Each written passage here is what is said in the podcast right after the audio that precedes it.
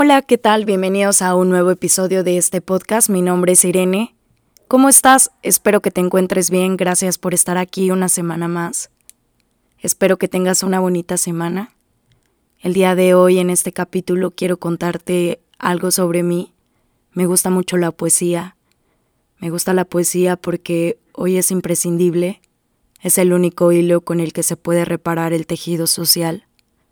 Nos obliga a mirar dentro de nosotros y reconocernos como iguales, lejos de todas las divisiones impuestas, concentrándonos emocional e intelectualmente. Nos devuelve el sentido de comunión, nos acerca y nos conmueve. La poesía es el arte que mayor ilusión puede generar, porque tiene que ver con algo secreto muy íntimo, porque el creador lo entiende a la perfección pero sabe que a veces puede llegar a ser comprendido por alguien más. Y cuando eso pasa, cuando alguien más vibra en esa sintonía, es muy potente. Es una forma de resistencia, de conservar la ilusión. Es por eso que me encanta la poesía y admiro a los poetas y los lectores, porque son idealistas Hace algunas semanas escuché este, este poema y, y me encantó. Me, me hizo, me hizo, pues, reflexionar. Me, me desbordó sentimientos y recuerdos. Recuerdos como mi familia, el silencio por las noches, Dios, el amor. La persona en la que pienso cuando lo escucho en mis sueños, pero también no deje de pensar en la traición, en el desamor, en el mal momento donde las lágrimas no dejan ver la claridad de las cosas. Y bueno, espero que te guste este poema tanto como a mí me gustó. Gracias por estar aquí. Me rompí. Me he preguntado tantas veces a lo largo de este tiempo ¿Cuánto dolor puedo aguantar? ¿Cuándo me voy a hartar? ¿Cuándo me va a ser suficiente? ¿Cuándo me voy a romper por fin porque me urge ponerme a vivir? Porque el dolor es demasiado.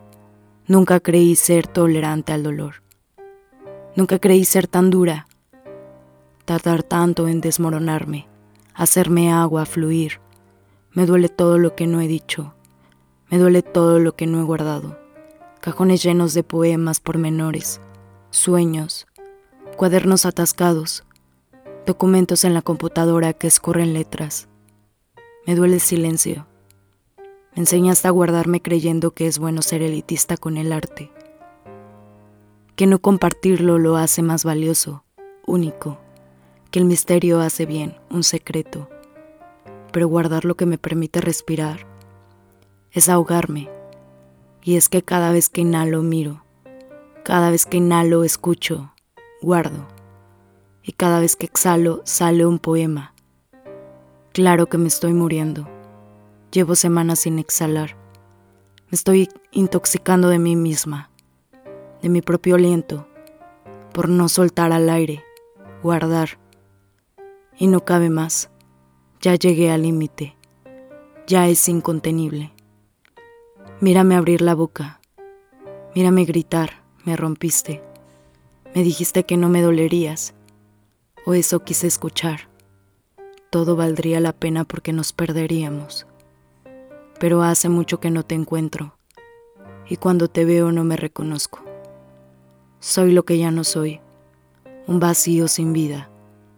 No estoy sentada esperando un veredicto fatal.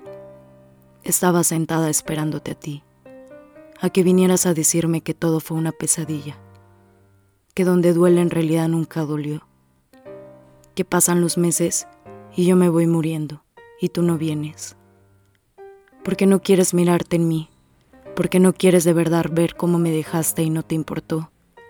Pasa el tiempo y yo sigo aquí, sigo incondicional como prometía una idea ideal, fantástica, y hoy me rompí y grité ya no a ti, sino a mí. Y a mi voz llama el amor, y el amor me vino a rescatar. Mi dolor me despertó.